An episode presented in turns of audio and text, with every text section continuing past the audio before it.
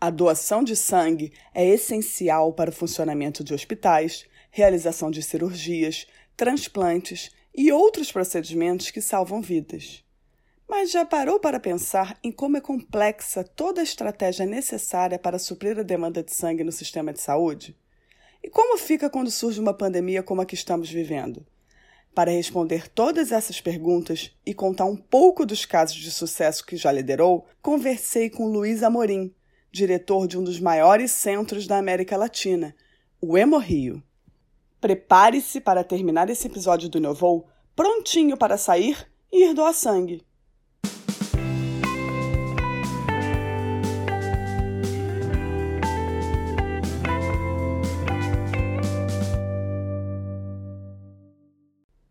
Primeiro, pedi para o Luiz dar um breve histórico sobre a doação de sangue no país, e ele contou que as práticas nem sempre eram as mais éticas. Antes existia até remuneração pela doação de sangue, mas mesmo com a proibição, ainda demorou um pouco para tudo se organizar. Tradicionalmente, desde que a doação remunerada foi proibida no Brasil, no já longínquo ano de 1988, os hemocentros adotaram a estratégia muito semelhante em todo o país, que é de concentrar a doação em grande local centralizado, geralmente próximo ao centro das grandes cidades, das grandes capitais. E a estratégia para atrair doadores, quer dizer, esta estratégia logística, digamos assim. A estratégia para atrair doadores é uma estratégia baseada na chamada doação de reposição. Isto é, pessoas que estavam internadas em hospitais que provavelmente ou possivelmente precisariam de transfusão de sangue eram pressionadas, essa é a palavra, pressionadas pelo grupo de recrutadores ou de captadores de doadores de sangue para que instassem parentes, amigos, conhecidos a virem doar sangue para repor o estoque e para que assim os seus parentes, seus conhecidos pudessem ser operados. Só que esse modelo de doação de reposição, que no primeiro momento era justificável porque visava substituir a, a, ao modelo da, do pagamento pela doação de sangue, mostrou-se desde cedo um modelo com muitos limites e hoje é um modelo que a Organização Mundial de Saúde recomenda expressamente aos seus países membros que não o adotem. Por quê? Porque você é, vai lidar com pessoas num momento de muita fragilidade, ou seja, que estão internadas em hospitais, é sempre um momento de muita fragilidade para a pessoa e para a família, e vai pressionar aquela pessoa, aqueles familiares, para que, para que doem sangue. Isso, do ponto de vista ético, já é um pouco complicado, mas é mais complicado ainda porque há um risco já foi medido por muita gente, esse risco existe e é concreto, de que as pessoas omitam situações na triagem clínica a que são submetidos todos os doadores para que possam doar sangue. Porque imagina, você tem um parente, a sua mãe está internada, alguém diz, olha, se você não conseguir doador, ela não vai conseguir ser operada porque não vamos ter sangue. Você é filho, quer que ela seja operada e você vai doar, você pode omitir fatos, por exemplo, você pode omitir que você é usuário de drogas, até porque você tem medo que essa notícia venha chegar na sua mãe, e sabemos que as pessoas que usam drogas por via venosa, né, droga na veia, têm um risco muito maior de terem infecções transmissíveis pelo sangue. Então, esse é um grande problema e é por isso que a OMS recomenda que não se adote essa estratégia, que, por outro lado, tem também limitações muito importantes. Grande parte do sangue usado no Brasil é usado em situações de emergência. Partos complicados, é, acidentes, traumas, violência, tiros, etc. Isso exige muito sangue, o sangue tem que estar pronto. Não dá para esperar que o amigo da pessoa que foi baleada se mobilize, mobilize os vizinhos para ir doar sangue. Isso tem que estar lá na hora que a pessoa chega. E a estratégia de doação de reposição é uma estratégia que não dá conta dessa peculiaridade do uso do sangue no Brasil.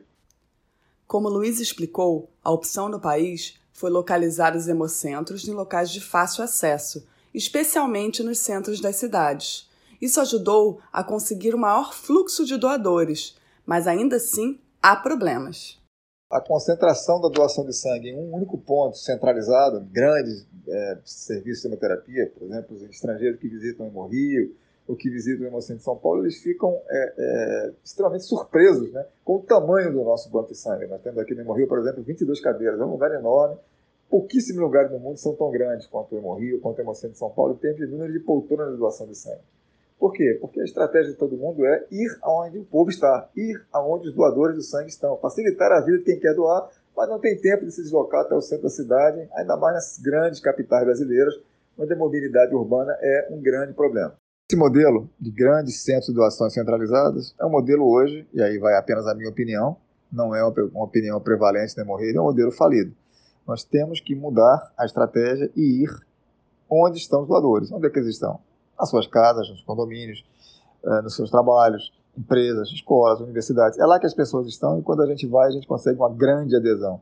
Enquanto cada vez mais diminui o número de doadores que vêm aqui ao Hemorrio, cada vez mais aumenta o número de pessoas que a gente consegue trazer para a causa da doação de sangue, para doar sangue nessas coletas que a gente chama de coletas móveis ou coletas externas, que hoje é a nossa estratégia primordial para ter doações de sangue em número suficiente. Estratégia combinada, 40% dos nossos doadores vêm de coletas móveis, nós pretendemos ampliar ainda mais isso para mais uma equipe agora em 2021, e a outra parte, 60%, é aqui no Morri, que, repito, vem numa diminuição constante. Acontece com a, com a pandemia, as duas, as duas estratégias, as duas alternativas foram muito afetadas. As pessoas tinham a recomendação de ficar em casa, de não sair, o transporte público estava reduzido, estava aglomerado, então muita gente com medo, com muita razão, e outros seguindo a recomendação de não doar sangue, então dificultava muito quem quisesse vir aqui. Esse ponto em que ele tocou, sobre como a pandemia afetou o serviço, é algo que fazemos questão de sempre ressaltar por aqui, porque é um problema que todos estamos enfrentando e entender os novos desafios e as soluções encontradas é muito importante. No Hemorrio, a primeira estratégia não trouxe os melhores resultados chegamos então à pandemia. Né? Na estratégia, nossa, no caso do hemorroida estava muito clara, era uma estratégia de sair diariamente, segunda a sábado, com pelo menos duas equipes de coletas móveis e ir em qualquer lugar em que as pessoas quisessem receber, que houvesse espaço, claro, há algumas exigências, né? tem que ser lugar coberto, com ar-condicionado, com rede elétrica, etc. Temos muitos equipamentos elétricos. É, e que também tivesse uma possibilidade de a gente retornar com pelo menos 70 doações de sangue. A gente faz essa avaliação sempre prévia para verificar, verificar se vale a pena levar a nossa estrutura, que não é pequena, né? a equipe não é pequena, são 16 pessoas, para fazer essas coletas móveis. Por outro lado, nós não tínhamos onde ir fazer doação externa, porque escolas fechadas, universidades fechadas, igrejas com cultos suspensos, cultos, missas suspensos, é, sindicatos fechados, enfim, todos os locais em que vamos habitualmente fechados. No início, nós tentamos ir a Forças Armadas, quartéis, em alguns poucos quartéis tivemos bons resultados, mas também os quartéis estavam trabalhando de maneira contingencial, com um efetivo reduzido, porque as pessoas estavam trabalhando também em outros locais e não foi uma estratégia de muito êxito, embora tenha nos ajudado bastante. Mas depois eles organizaram uma campanha muito legal, indo até a casa das pessoas para coletar doações. Onde a gente poderia procurar é, coisas, é, pessoas que nos recebessem. Então, a estratégia foi uma estratégia da nossa equipe de comunicação, foi uma estratégia muito inovadora e que foi adotada depois por muitos países, muitos países não, alguns países até sim, mas por muitos estados do Brasil, é, foi o projeto Hemorria na Sua Casa, que consistia basicamente nós íamos aos grandes condomínios da cidade, nós mapeamos os condomínios, são mais de mil, coisa que a gente até ignorava que eram tantos e tão grandes, é, onde as pessoas normalmente não ficam durante o dia, não permanecem durante o dia, vão trabalhar. Mas, durante a quarentena, claro, estavam em casa majoritariamente. Então, nós passamos a ir aos grandes condomínios da cidade do Rio de Janeiro. No mês de março, que foi o primeiro mês de quarentena, nós tivemos uma diminuição de 20% no número de doadores, comparando com março de 2019. E no mês de abril, quando lançamos essa estratégia do Hemorrio em Sua Casa, da ida aos condomínios, nós revertemos e, na verdade, tivemos 20% a mais de doadores do que em abril de 2019, que foi um grande, um grande êxito. Uma ação extremamente inovadora, que se mostrou muito, muito, muito é, exitosa e que, infelizmente, é, de setembro para cá, deixou de ter o mesmo resultado. Por que deixou? Porque a vida foi, aos poucos, voltando ao normal, sem discussão se deveria ou não ter voltado ao normal. Mas o fato é que a vida voltou ao normal, ou quase normal, ao novo normal, o trabalho, etc. As empresas foram abrindo e as pessoas foram saindo seus, das suas casas, saindo dos seus condomínios. Então a gente continuou aí a condomínio, mas o resultado não foi o mesmo, caiu de forma importante. Eles abriram uma porta muito grande hoje nossa, nossa meta para 2021 é passar aí nesses grandes condomínios cuja resposta é sensacional em relação ao número de doadores aos sábados, aos domingos, aos feriados, aos feriados, onde as pessoas ficam em casa. É, mas então precisavam de outras coisas além dos condomínios. Isso é muito importante, mas a nossa de equipe de coleta móveis são, é de apenas dois. Essa não foi a única estratégia utilizada no período crítico da pandemia. Marcar hora para doar sangue se tornou uma forma segura de evitar aglomerações, mas ainda assim ter doadores no Hemocentro. Uma outra estratégia, nós, em todas as oportunidades que tivemos de falar para a mídia, né, de solicitar doação e lembrar a população da, da importância da doação de sangue nessa, nesse momento de pandemia, das poucas situações em que é recomendável que se saia de, sangue, que se saia de casa, né, que é para doar sangue, enfim, foi a doação com hora marcada, que é aquela doação em que as pessoas ligam para o número 0800 do Hemorrio, ou seja, uma ligação gratuita, 0800 282 0708, e marcam dia e hora para a doação. A vantagem disso? A vantagem disso é que as pessoas é, vão permanecer muito menos tempo aqui no Hemorrio. Se elas marcaram para doar às 14 horas, elas vão chegar às 14 horas, ou na hora que elas quiserem, 5 para as, para as 2, etc., e vão doar imediatamente, sem espera, sem demora. Isso faz com que o tempo de permanência fora de casa, no Hemorrio e fora de casa, seja muito reduzido. A pessoa pode se programar, pode se planejar. Isso facilita muito a vida daquelas pessoas que querem doar e reduz, sobremaneira, a, a aglomeração. Outras ações importantes foram as parcerias público-privadas, dando benefício para os doadores. E a outra estratégia foi fazer parcerias pontuais, temporárias, infelizmente, então não há como ser permanente, com empresas. Por exemplo, vamos falar da empresa mais importante do Rio de Janeiro, quem sabe do Brasil, talvez do mundo, que é o Clube Regatas Flamengo, que nos, é, nos deu um número enorme de máscaras, né? Sou doador de sangue, sou rubro-negro, sou doador de sangue, que a gente distribuía para os doadores. Os atletas do Flamengo fizeram campanha, entraram no, no, estádio com a faixa sou doador de sangue, com a máscara sou doador de sangue. Isso também ajudou muito. É, Estou brincando o Flamengo é a maior empresa do Brasil, é só o maior time, mas a empresa não, né? Mas isso também, claro, que é uma parceria que os outros clubes também podem adotar. Por enquanto foi só o Flamengo, nós estamos trabalhando também com outras equipes, outras possibilidades. É, parcerias, lembrando uma agora com a Piraquê, né, que oferecia para cada doação de sangue no Hemorrio, ela distribuiria alimentos em comunidades pobres do Rio. Então, uma série de ações para atrair o doador, para tornar um pouco, digamos assim, mais criativa e mais interativa a experiência da doação de sangue, especialmente durante esse período de pandemia. Verificamos também que uma grande dificuldade dos doadores era a questão do deslocamento, da escassez de transporte, da dificuldade, da aglomeração, da espera. Então, de novo, a nossa equipe de comunicação conseguiu e de marketing conseguiu parcerias com a Uber, com a Cabify, com a 99 Táxi, que davam desconto praticamente integral do valor da corrida se a pessoa viesse para o Hemorrio doar sangue e saísse do Hemorrio depois de doar sangue. E mesmo alguns nem, nem faziam essa exigência de doar sangue. Bastava vir para o Hemorrio, que tinha desconto de 30 reais na corrida, por exemplo, e sair do Hemorrio também tinha desconto de 30 reais na corrida nessas é, é, corridas de, de empresa de transporte por aplicativo.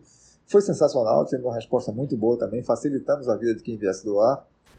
E todo esse trabalho fez com que o número de doações durante o pico da pandemia não tivesse uma diferença significativa em relação ao ano anterior.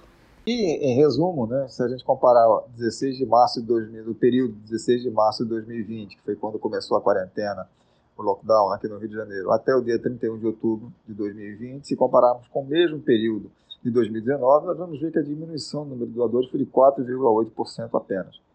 Considerando todas as dificuldades, a pandemia, o fato de que os hospitais deixaram de fazer cirurgias eletivas, considerando que a necessidade de sangue, de certa forma, diminuiu, especialmente até agosto, eu diria até setembro, em outubro voltou a subir, porque os hospitais retomaram a vida normal. Se a gente considerar tudo isso, uma redução de 4,8% foi um resultado espetacular e eu posso dizer assim com certa tranquilidade que talvez tenha sido um dos melhores, se não o melhor resultado no Brasil. É... E a gente tem muito orgulho disso, e é, isso é fruto do trabalho da equipe de comunicação do Hemorrio, comunicação e marketing, da equipe de captação e de todo mundo do Hemorrio, que não bastava a comunicação, o marketing, a captação trabalharem para trazer doador se ele for mal recebido, maltratado é, aqui. Então a gente fez um esforço muito grande para tratar os doadores da melhor maneira possível. Assim, a gente sempre trata da melhor maneira possível, mas nessa pandemia a gente achou que quem viesse aqui merecia mais do que ser tratado da melhor maneira possível. Gente tentou dar também aos doadores pequenos brindes, pequenos mimos, lanche, por exemplo, brownie do Luiz, lanche McDonald's, uma série de pequenas, pequenos mimos sem, sem valor comercial, mas que também ajudaram a mostrar ao doador como ele é especial e como esse gesto de doar sangue durante a pandemia foi tão especial e tão, eu diria, heróico. E se você pensa que a atuação do Hemorrio na pandemia foi apenas com a doação de sangue, está enganado. A equipe também participou de um estudo sobre o uso de plasma de pessoas que já tiveram coronavírus para o tratamento de pacientes graves. Claro, né, para completar, falar também da doação do plasma convalescente, que é o plasma daquelas pessoas que tiveram Covid e ficaram curadas. Esse plasma contém anticorpos contra o vírus, contra o coronavírus, e esse plasma, teoricamente, é, ao ser transfundido em pessoas com a doença, com formas mais graves da, da Covid-19, tem a possibilidade de neutralizar o vírus, porque os anticorpos que estão presentes no plasma do doador podem neutralizar o vírus e uh, acelerar a cura da doença, melhorar, diminuir a gravidade, melhorar o quadro geral do paciente. Então a gente fez alguns projetos de pesquisa em relação a isso, estamos fazendo ainda, estamos é, estudando ainda esse, esse plasma, mas isso também foi muito importante para a gente, que trouxe muito doador, muita gente, foi uma solidariedade impressionante, especialmente dos profissionais de saúde, porque no, quando a gente começou esse projeto em abril, é, nós nos demos conta que a maioria das pessoas contaminadas tinham sido profissionais de saúde no primeiro momento da epidemia, mas também foi bom ver como eles eram solidários, como se dispuseram a doar e ajudar. Então, isso foi também uma, uma inovação muito grande e que certamente ajudou a salvar muitas vidas, embora a gente ainda esteja tabulando os resultados é, dessa, desse trabalho com o uso do plasma convalescente. Com isso, nos encaminhamos ao fim do programa de hoje com um pedido especial: doe sangue. Vale sempre lembrar os critérios de doação. É necessário ter entre 16 e 69 anos, estar bem de saúde e pesar mais de 50 quilos. Portar um documento original com foto. Não estar em jejum e ter dormido pelo menos 6 horas no dia anterior. Evitar alimentos gordurosos por 4 horas antes e não ingerir bebida alcoólica 12 horas antes. Tatuagem, micropigmentação e piercing impedem a doação por um ano. Não ter tido relações sexuais com mais de cinco parceiros no período de um ano. Candidatos à doação que tiveram Covid-19 ficam inaptos por 30 dias após a cura. Obrigada pela audiência em mais um episódio do Inovou, o podcast do Laboratório de Inovação na Atenção Primária à Saúde, um projeto da Fiocruz. Até a próxima!